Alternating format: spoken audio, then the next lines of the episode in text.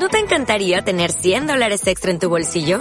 Haz que un experto bilingüe de TurboTax declare tus impuestos para el 31 de marzo y obtén 100 dólares de vuelta al instante. Porque no importa cuáles hayan sido tus logros del año pasado, TurboTax hace que cuenten. Obtén 100 dólares de vuelta y tus impuestos con 100% de precisión. Solo con Intuit TurboTax. Debes declarar para el 31 de marzo. Crédito solo aplicable al costo de la presentación federal con TurboTax Full Service. Oferta sujeta a cambios o cancelación en cualquier momento. Uh, we have had some technical problems. Guía de viajes. Experiencias únicas y reveladoras. Excursiones fuera y dentro del circuito turístico. Recomendaciones, aventuras, sabores, cultura, costumbres, paisajes y mucho más. Guía de viajes.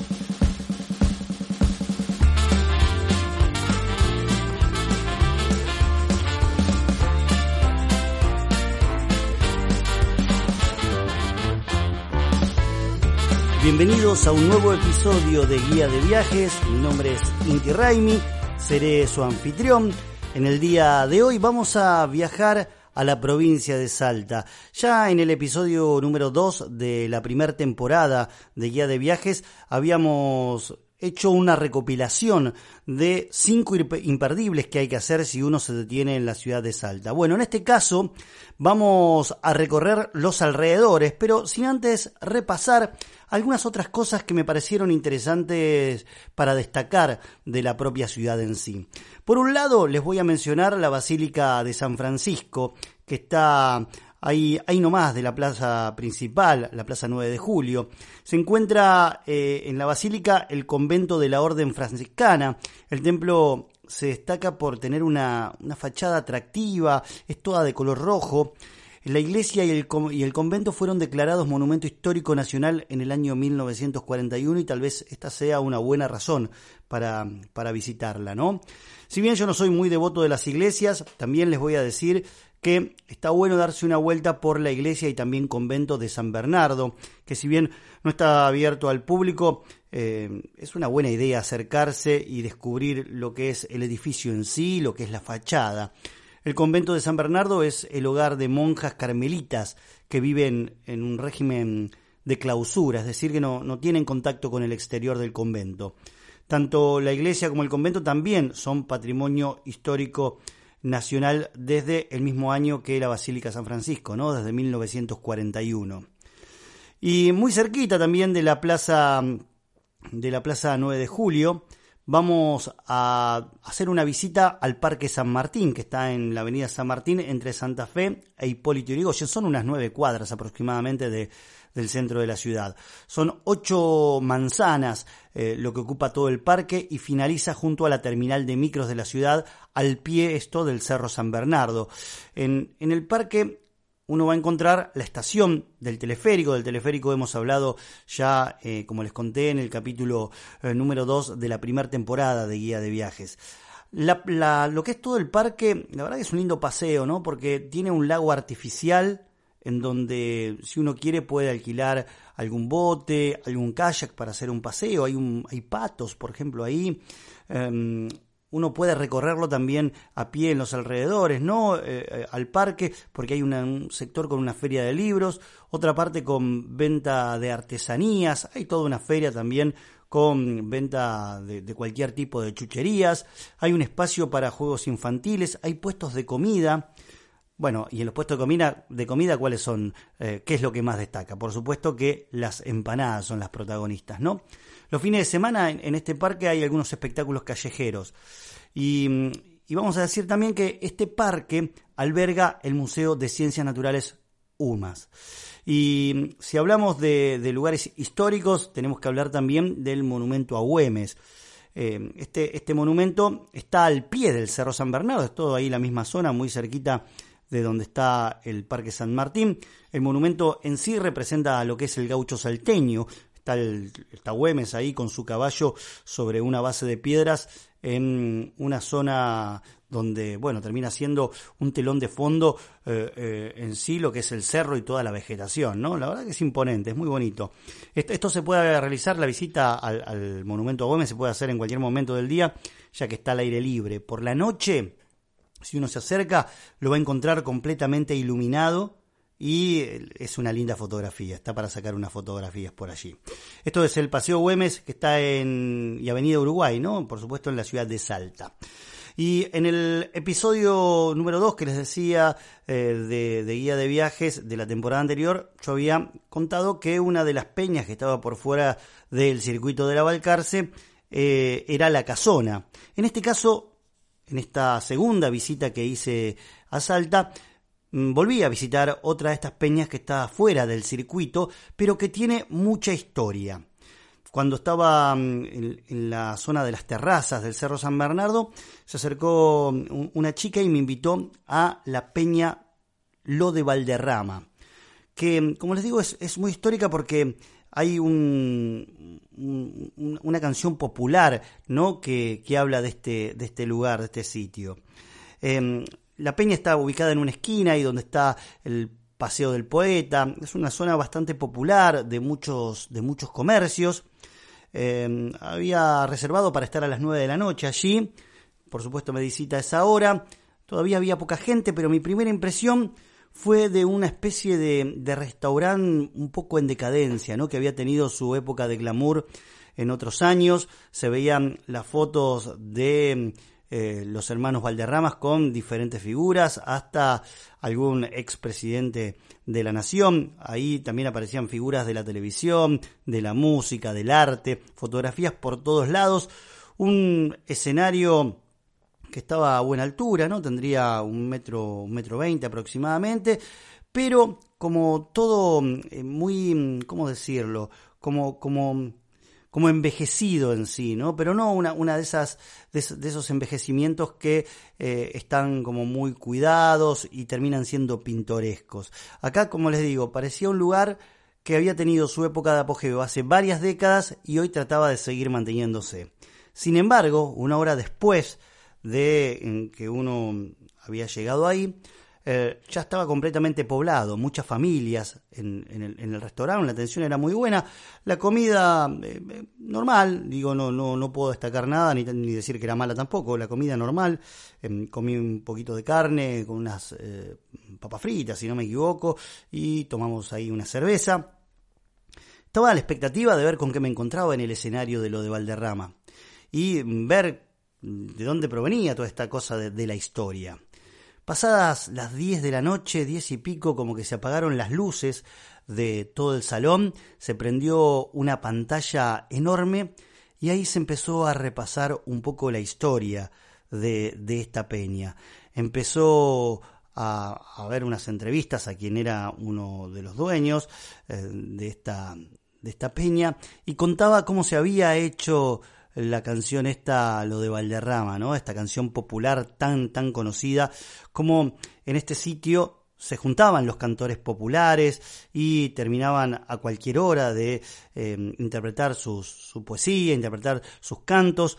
Em, y, aparece este sitio como un, como un, eh, un lugar en donde eh, que está, que está, que tiene que estar incluido en lo que es la historia del folclore de nuestro país, ¿no? De la historia de la música popular de nuestro país. Y, mm, y después de conocer toda esta historia, se prenden las luces del escenario. Esto, este video que se ve en esta pantalla gigante durará unos 10 minutos, 12 minutos aproximadamente, que me parece importante porque a uno lo pone en contexto, entiende un poco más eh, en el lugar en, en el que está, ¿no? Porque, a ver, a veces hay algunas personas que, que deciden ir a determinados sitios sin un guía, por ejemplo, ¿no? Por ejemplo, a, Machu Picchu, imagínate si vas sin un guía, lo único que ves son piedras, si no sabes qué significa cada piedra, si no sabes la historia de cada una de esas ruinas. Bueno, acá este video lo pone a uno en el lugar de la historia que debe estar. Y aparece el locutor sobre el escenario, un locutor muy, muy profesional, y empiezan a, contar un poco más sobre la historia y empieza a animar un poco al público que está allí con los típicos juegos, de dónde vienen, de dónde nos visitan y mm, suben al escenario los músicos y eh, la verdad que el espectáculo eh, fue de una calidad muy grande, ¿no? Músicos realmente muy, muy buenos, eh, interpretando canciones en, general también conocidas por casi todos, hasta por aquellos que quizás no, no están tan metidos en lo que es el folclore o la música popular de la Argentina. Así que mi impresión a lo largo que iba a lo largo de la noche fue cambiando no eh, empezó a tener otra otro contexto empezó a tener otra otra impronta empecé a entender en el lugar en que estaba y por qué era interesante visitar este sitio y es esa la razón por la cual me pareció que estaba bueno eh, comentarlo aquí en, este episodio del podcast bueno pasamos a a otro sitio no vamos a irnos desde desde la ciudad de Salta a San Lorenzo, que está muy cerquita de la ciudad. Uno puede tomarse un ómnibus urbano, ¿no? Ahí eh, nos vamos a encontrar con una villa veraniega que tiene unos cerros exuberantes, que hay un montón de vegetación. Esto fue, San Lorenzo era un lugar elegido por las familias salteñas para tener sus casas de verano. Ahí vamos a encontrar un montón de fincas y quintas de esparcimiento. Es un pueblo en sí residencial, de casas coloniales con eh, un montón de jardines amplios también. Em, está a 1450 metros de altura sobre el nivel del mar. Se encuentra sobre las yungas. Las yungas son estas selvas que hay eh, sobre la montaña, ¿no? El área fue declarada reserva natural. La villa de San Lorenzo está apenas a 15 minutos de, de Salta por la autopista. Como les conté, la empresa Saeta Em, hace el viaje desde la ciudad hacia la villa y la, empresa, el, colectivo que te lleva, el bus que te lleva, sale desde la zona del teleférico. ¿sí? Al final del, de, donde termina el, colectivo, el, bus este de, Saeta, bueno, está la quebrada de San Lorenzo, que es la parte quizás más turística. Eh, uno baja por la avenida Juan Carlos Ábalos y ahí se llega a la quebrada de San Lorenzo por donde corre el río que lleva el mismo nombre y desde donde partan varias caminatas y trekking también. Em, funcionan también algunas ferias de artesanías. Hay un bar muy bonito que está sobre, sobre el río prácticamente. Hay también algún restaurante. Y em, una cosa que me llamó la atención, uno se acerca a, la parte de la quebrada, a la zona del río, ve todo esto, hay un centro turístico donde te dan unos mapas y se va entusiasmando, camina unos 100 metros bordeando el río, se toma unos mates y de pronto se encuentra con un alambrado. Ese alambrado, bueno, dice que es propiedad privada, y es precisamente este sitio donde se hacen los trekking y las caminatas que son, son pagas, ¿no? Si uno no tiene un guía no puede acceder a este sitio, la verdad que es una, una lástima, mm, porque estos 100 metros donde está, donde son libres, donde uno puede disfrutar del río, de la vegetación, uno se puede meter en el río, ahí es muy poco profundo, digamos que tal vez en una parte honda te llegue casi hasta la rodilla, pongámosle, pero hay como, como pozas donde, donde sentarse a descansar y refugiarse un poco del calor que em, puede traer uno de la ciudad. Así que me, dio pena eso, que uno no puede avanzar más por esto que les contaba, por estos alambrados, esta, esta, esto de la propiedad privada en sí. Bueno, otra de las cosas que uno, de las excursiones que se pueden hacer desde la ciudad de Salta, es ir hacia Cachi, que es uno de los pueblos más lindos de los valles calchaquíes, está ahí camino por la ruta provincial 33, se va atravesando la quebrada de Escoipe, uno también hace la hermosa cuesta del obispo que tiene paisajes preciosos, uno va a ingresar también en el Parque Nacional Los Cardones, va a ser la famosa recta de Tintín y desde allí va a atravesar el pueblo de Payogasta para retomar por la ruta 40 en esta, en esta parte de la ruta 40 está en buenas condiciones. Eh, nos han dicho que en otras partes del norte no está en esas condiciones que la vimos, que la vimos aquí. Son 162 kilómetros desde la ciudad de Salta. El camino es muy, muy, muy bonito. El pueblo está rodeado de cerros imponentes, donde se destaca tal vez el más alto, que es el, el Nevado de Cachi, que se ve al fondo, que está a 6.380 metros de altura sobre el nivel del mar, del mar ¿no? Mm, creo que una de las cosas más bonitas que tiene este, este, esta excursión, esta aventura hacia, hacia el pueblo de Cachi es el camino. uno le van a dar ganas constantemente de bajarse y sacar fotos, bajarse y sacar fotos constantemente. Si uno va en una, en una excursión contratada, van a ser determinadas paradas, ¿no? Pero si uno va en auto, por ejemplo, va a tener la posibilidad de parar mucho más, por supuesto. Una vez que uno llega a Cachi, se va a encontrar con la plaza principal, que es el centro neurálgico de Cachi y es el lugar de reunión y paseo de todos los habitantes y también todos los turistas que van llegando. La plaza está arbolada, eh, es una típica plaza del norte de nuestro país, del norte de la Argentina. A los alrededores está lleno de restaurantes, cafés, hay ventas de artesanías y por supuesto está la oficina de turismo. También eh, uno puede visitar, de acuerdo al horario en que vaya y el día en que vaya, el Museo Arqueológico de Cachi. Y les contaba que es muy interesante el camino hacia Cachi porque también está el Parque Nacional Los Cardones, que tiene una superficie de más de 64.000 hectáreas em, y está mm, protegiendo de alguna forma eh, distintos ambientes como, los valles calchaquíes de transición entre las yungas y lo que es la precordillera, las altas cumbres y también la puna. Eh, y precisamente Parque Nacional Los Cardones está lleno de cardones, lleno, enorme cantidad de cardones, jardines gigantes, cardones enormes y mm, hay dos o tres senderos que se pueden hacer en donde hay también unas, unas explicaciones, por supuesto hay un guardaparque que es la persona que se ocupa de eh, garantizar que nadie haga cosas que no, que no correspondan y este, este, este, estos senderos tienen como unas paradas en donde uno bueno, puede leer y entender un poco más en el lugar en que se encuentra. Otra cosa que me llamó la atención ahí en Cachi es el omnipuerto. A ver, un día cayó a Cachi un hombre, dijo que había tenido como una, una revelación que tenía que ver con los extraterrestres.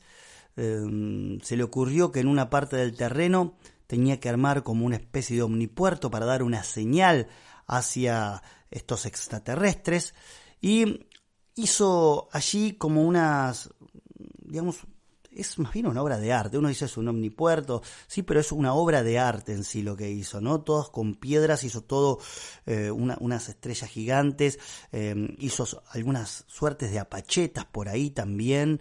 Y si uno lo ve desde arriba, realmente es impresionante en sí lo que hizo este hombre con piedras solamente. Es una gran estrella con otras estrellas a los costados. La idea de esto era generar una señal para los extraterrestres que sepan que podían bajar ahí y que entiendan esta señal. A un costado de este terreno, esta persona se armó como, como su casa, ¿no? Pero era, es, como subterránea. Uno, para entrar, bueno, hay como un enrejado. Cuando yo fui, estaba cerrado con candado, no, había nadie, no, se podía entrar, ni tampoco nadie que atendiera pero hay como un enrejado que va em, hacia como hacia profundidad y uno puede ver eh, como después de pasar un pasillo, se va abriendo como lo que es una casa, un hogar, ¿no? En donde se entiende que vive esta persona, este artista, digo yo, que, según dijo, tuvo esta, esta revelación. El paseo a Cachi es imperdible, es una de esas cosas que uno, si va a la provincia de Salta, tiene que visitar sí o sí. Y otro de los lugares que también tiene que visitar es Cafayate, que es tal vez la población más importante de los que son los valles calchaquíes. Mm, por su ubicación central también es un buen lugar para hacer base y recorrer todo el circuito, que además incluye las ruinas de los Quilmes, esto es en Tucumán, ¿no? Amaicha del Valle, y también Santa María y el Fuerte Quemado, que es en Catamarca. Cuando uno hace el camino hacia Cafayate va a atravesar la quebrada del río de las Conchas, también otro sitio precioso, precioso, en donde uno va a poder sacar un montón de fotos, va a encontrar un montón de miradores, un montón de formaciones geológicas. Cafayate se encuentra a una altura de 1683 metros sobre el nivel del mar. Es un valle que está rodeado por cerros y que está atravesado por dos ríos. Tal vez el sitio que más me gustó fue la Garganta del Diablo, que está en el camino, ¿no? Eh, este lugar es, como, como un espacio en donde precisamente la formación rocosa parece, eh, te da la sensación de esta suerte de Garganta del Diablo. Em, también vamos a encontrar otras formas muy curiosas que fueron que se van bautizando, ¿no? los guías, la gente que va por ahí le va poniendo nombres. Uno va a encontrar, por ejemplo, el sapo, el obelisco, los castillos, el hongo. son, por supuesto, rocas y cerros que tienen en sí tonalidades que van del rojo al amarillo, pasando por lo que hay en el medio entre el rojo y el amarillo. Creo que en el sitio que, que me gustó más estar fue creo que se llamaba el anfiteatro, si no me equivoco, que era un lugar en donde había una acústica extraordinaria y mm, pasé de tarde, pasé cuando volvía de Cafayate y en este lugar había un, un músico, un cantante y guitarrista folclórico, haciendo su repertorio ahí, y parecía realmente, ¿no? Al tener una acústica tan buena, eh, esto por estar rodeado por estas formaciones rocosas, uno mm, no necesitaba amplificación, ¿no? Uno podía escucharlo desde cualquier parte de este supuesto anfiteatro hecho por, por mm, eh, las rocas en sí. Eh, y nos quedamos un ratito ahí, filmamos algo, sacamos unas, unas fotos también, pero fue un lindo momento y fue muy pintoresco esto de poder ver a este músico en esta suerte de formación rocosa que em, forma este anfiteatro. Y si uno va a Cafayate tiene que visitar las bodegas porque son el principal atractivo turístico que tiene este pueblo. La mayoría de ellas se puede visitar, tienen visitas, por supuesto, guiadas, eh, tienen centros de visitantes, también venden vinos. Em, hay algunas cosas que tener en cuenta. Para visitar una bodega siempre hay que confirmar esta visita por teléfono si uno va por su lado, ¿no? Si va por libre, si va con, con un tour, generalmente tienen acordado ya la visita con una o dos bodegas. Em, después está el Museo de la Vid y del Vino, que esto pertenece al gobierno de la provincia de Salta y cuenta con un diseño muy moderno y también profesional. Y un poco el objetivo de este museo es la difusión de lo que son los vinos de alturas, en, en especial, por supuesto, lo que son los vinos salteños, ¿no? Y también Cafayate tiene el mercado municipal, que es un buen lugar para conocer la costumbre de los pobladores. En los diferentes puestos uno va a encontrar verduras, carnes, artesanías. Hay también un comedor. Eh, esto está en el pasaje 11 de noviembre, a 50 metros de lo que es la plaza principal de Cafayate. Eh, y, la verdad que a mí lo que más me gustó fue el camino, porque yo no, no tomo vino, pero aquel que, le gusta el vino realmente va a disfrutar de una, de una visita a Cafayate. Y después otro camino que tenía ganas de hacer, otra, otra visita, otra excursión que quería hacer, era la de eh, el viaducto del Toro, ¿no? por donde va el tren de las nubes, hasta San Antonio de los Cobres. En una época el tren de las nubes salía de, desde la ciudad de Salta y llegaba a, San Antonio de los Cobres, pero en la actualidad hace un recorrido mucho más chiquito, mm, sale un tour que te lleva en bus por eh, lo que es la quebrada del Toro, eh, pasando por varias localidades, hasta llegar a, a, San Antonio de los Cobres y de ahí te subís a lo que es el tren de las nubes y haces otro pequeño recorrido, ¿sí? Eh, así es como está funcionando en la actualidad. Pero a ver, vamos a hablar un poquito de San Antonio de los Cobres porque está en un lugar bastante alto, está a 3.760 metros sobre el nivel del mar, eso se siente realmente, no hay que confiarse y se va subiendo muy rápido, ¿no? Se va subiendo muy rápido. Cuando uno va haciendo el camino, va subiendo como muy rápido y va a empezar a sentir ese, esa, esa, subida, más que nada con el mal de altura, por eso es recomendable llevar hoja de coca o y también no hacer movimientos rápidos ni, comer mucho.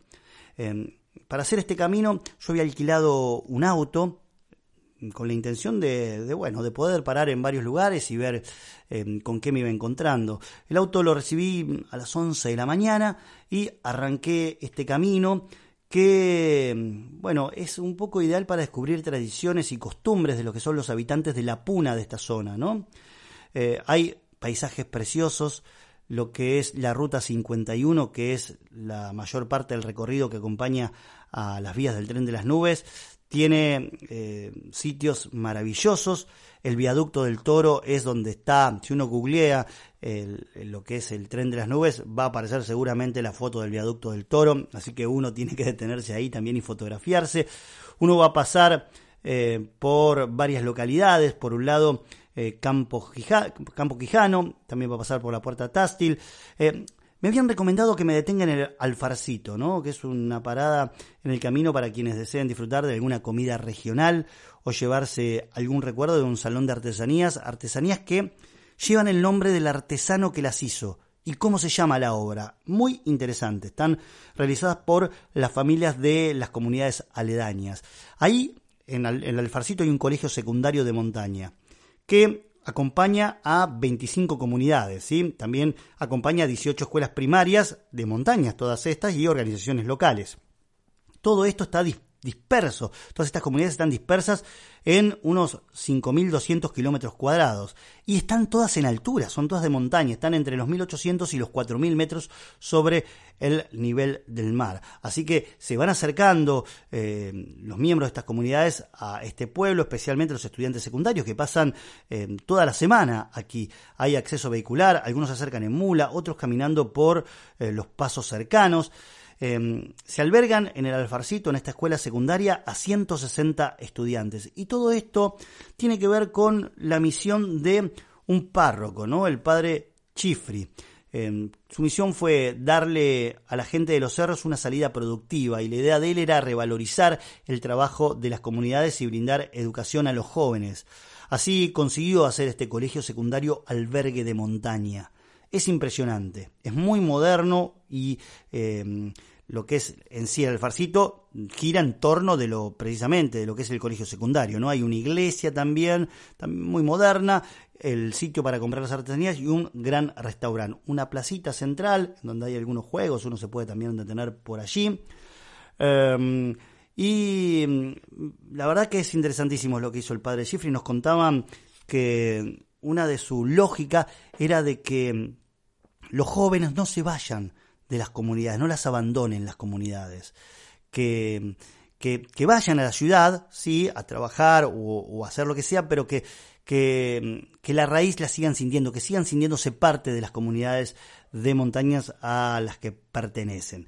Yo, la verdad, no almorcé acá, dije, bueno, seguramente voy a encontrar algo más adelante. Ahí nomás estaba Santa Rosa Tástil, digo, bueno, vamos a almorzar allí.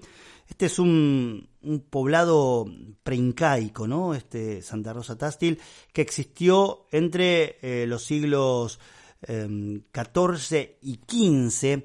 Es un, poblado muy pequeño. Yo, el, día que estuve era un día lunes, y al ser un lunes no había tanta, tanto movimiento. Eh, pregunté ahí si había algún lugarcito para almorzar. Eran unas casitas como, como de barro, no sé, serían no recuerdo exactamente, pero seis manzanas, algo así. Eh, hay un museo también que, estaba cerrado, no lo puede visitar por ser lunes, que es el día en que no va a turismo allí. Eh, todos los días de la semana hay diferentes tours que hacen parada allí. Bueno, los días lunes no, es el día en que los miembros de esta comunidad van al pueblo, bajan a los pueblos, a hacer las compras correspondientes para poder abastecerse, para poder brindar un servicio cuando eh, llega, llega el turismo los otros días de la semana. Y no había nada abierto. Pregunté por allí me dijeron, no, acá no vas a conseguir nada, vas a tener que seguir para adelante, ya eran las 2 de la tarde, había un hambre interesante. Va a tener que seguir para el lado de San Antonio de los Cobres y por ahí ver si más adelante conseguís. Quizás en Las Cuevas, que es un poblado que está más adelante, puedas encontrar alguna, alguna cosa. Entonces me, volví a subir al auto y dije, bueno, vamos para allá, para el lado de las, de las cuevas, a ver qué, con qué nos podemos encontrar. Cuando uno sale de Santa Rosa de Tástil, encuentra también el cementerio, que también es muy pintoresco, ¿no? Tiene como las tumbas mirando hacia un sitio específico, si hay una historia por detrás de, ese asunto. Y ahí le dimos con el auto derecho, fueron media hora, 40 minutos, y cuando uno va llegando a la zona de las cuevas, digamos, no es que es un, pueblo siquiera, son unas casitas, una casita que está acá, otra más allá. Paré en alguna, no tenían nada, y, de una de estas casitas veo que sale una, una chiquita, detengo el auto, me cruzo, y me asomo ahí a ver si, si había alguien, me atiende una, una señora y le pregunto si no hacía comida para vender, ya tenía hambre en serio. Y me dice, habitualmente sí, pero ahora no, no tengo nada. Eh, y uy, qué lástima, le conté la situación. me dice, mira, te puedo vender un queso, si quieres un queso de cabra. Eh, y eran unos quesos enormes, ¿eh? unos quesos enormes. Y le dije, pero es un montón este queso. Eh, ¿No me puedes vender la mitad y un poquito de pan como para ir comiendo algo mientras sigo camino? Y bueno, tuvo la gentileza de cortar el queso a la mitad, que terminó siendo como, no sé, un kilo y pico de queso. Eh, me, me vendió un poquito de pan y con, de esa manera pude como mentirle un poco al estómago. Lo curioso que el queso no me lo terminé y ese queso siguió varios días. Eh, le compré un tapercito cuando volví a Salta, lo guardé en ese tapercito y, permaneció varios días sin refrigeración, viajó en el avión de vuelta a Buenos Aires y acá lo disfruté lo que quedó con una picadita. Fue una historia eh, buenísima la, del queso porque uno dice esto no va a durar, esto se va a pudrir. No, nada que ver. El, el queso se la recontrabancó y estaba riquísimo. Uno va a llegar ahí a San Antonio de los Cobres y se va a encontrar con una, una ciudad eh, que una ciudad de montaña, ¿no? De altura de altura, una ciudad que, era más grande de los pueblos que ya había visitado, por supuesto. Aquí eh, hay alojamientos, hay hosterías, hay almacenes, hay restaurantes. Hay también una estación de servicio. En el camino no había estaciones de servicio. La, primera estación de servicio que, que, vi fue aquí en este en San Antonio de los Cobres. En las calles uno puede comprar tal vez algún tejido, alguna artesanía.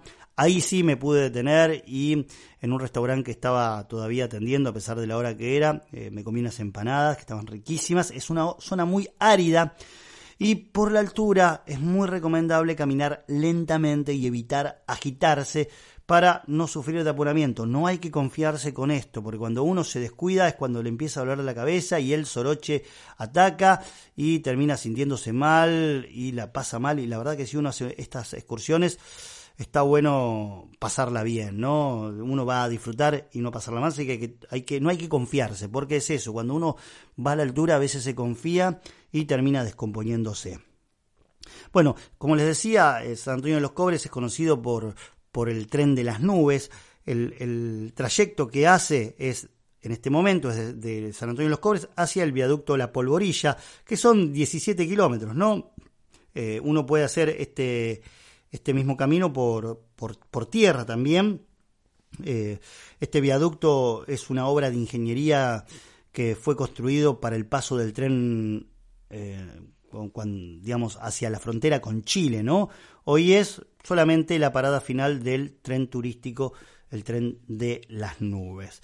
Esta fue la experiencia hacia San Antonio de los Cobres y me queda contarles una cosita más que también me gustó mucho, que mm, está también en los alrededores de la ciudad de Salta, hay un bus que sale desde allí, que es la visita al dique Cabra Corral, que es el espejo más grande de la provincia de Salta. Para llegar al dique hay que viajar a la localidad de Coronel Moldes y desde allí hay que hacer un camino eh, asfaltado de 10 kilómetros. Si uno lo hace en bus, como lo hice yo, va a tener que caminar como esos kilómetros eh, y seguir.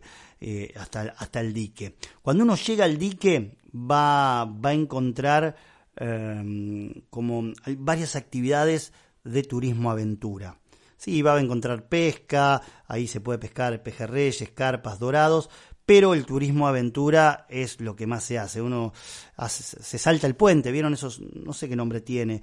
Eh, me sale eh, jumping o algo así, pero eso de tirarse de, un puente, eh, la verdad que no lo hice, no lo hice, no, me animé en ese momento, eh, después por supuesto uno de las cosas que no se anima se arrepiente, pero bueno, habitualmente me animo a casi todo, ¿no? En su momento me animé a hacer parapente, a, hacer montañismo, rapel, no sé, tirolesa, rafting, bueno, uno se va animando un montón de cosas, a esto todavía no me, la verdad es que no me animé. de ahí salen también unos paseos que van a, a, una isla, a unas islas que hay ahí, unas islas turísticas que hay en el dique, eh, en las islas están muy, muy preparadas para la diversión, suele haber música, eh, ahí se venden tragos, uno se puede meter en el agua del, dique, ahí sí eh, aproveché para nadar en esa zona, me gustó mucho, el agua totalmente transparente, uno viene con el calor por ahí que hace en la ciudad de Salta y es también una manera de, de refrescarse, ¿no? Hay algunos que hacen rafting, que es algo muy, muy recomendado. Em, yo en esta ocasión no lo hice, pero me dijeron que estaba buenísimo. Es un rafting eh, de un nivel bastante extremo, ¿no? Es muy, muy divertido. Em, es, un, es un lindo paseo, es para pasar el día, es para llegar, llegas a la mañana, haces un paseíto por ahí, por la zona turística donde están. Si venís, si venís, si uno viene en, en, auto, puede hacer como varias paradas y hacer como mm, varias cosas, ¿no? Puede hacer mucho más. Si uno lo hace en, en, bus, en colectivo, como lo hice yo, mucho más que moverse en la zona del puente, que es donde está la principal actividad turística, no va a poder hacer y de ahí sí embarcarse hacia alguna de las islas. Así que si tienen la opción, acá sí también es recomendable ir en, un auto em, y, no, y, no, y no en un bus, por ahí la van a pasar mejor. Aunque yo la pasé bárbaro, ¿no? Pero me parece que, se puede... Em, se puede tener una experiencia más completa yendo, yendo en auto. Hasta aquí llegamos entonces con el episodio de hoy de esta guía de viajes, de este paseo por la ciudad de y principalmente por sus alrededores. Em, les recuerdo que pueden buscarme en Instagram, me van a encontrar como arroba intillo y también pueden buscar el Instagram de este programa que es eh, arroba guía de viajes podcast, arroba guía de viajes podcast. Les mando un cariño grande a todos y a todas y nos escuchamos en el próximo episodio. Chao.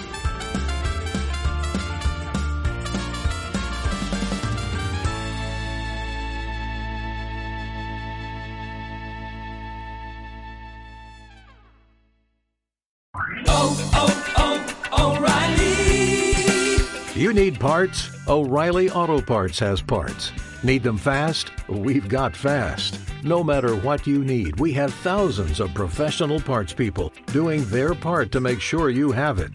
Product availability. Just one part that makes O'Reilly stand apart. The professional parts people. Oh, oh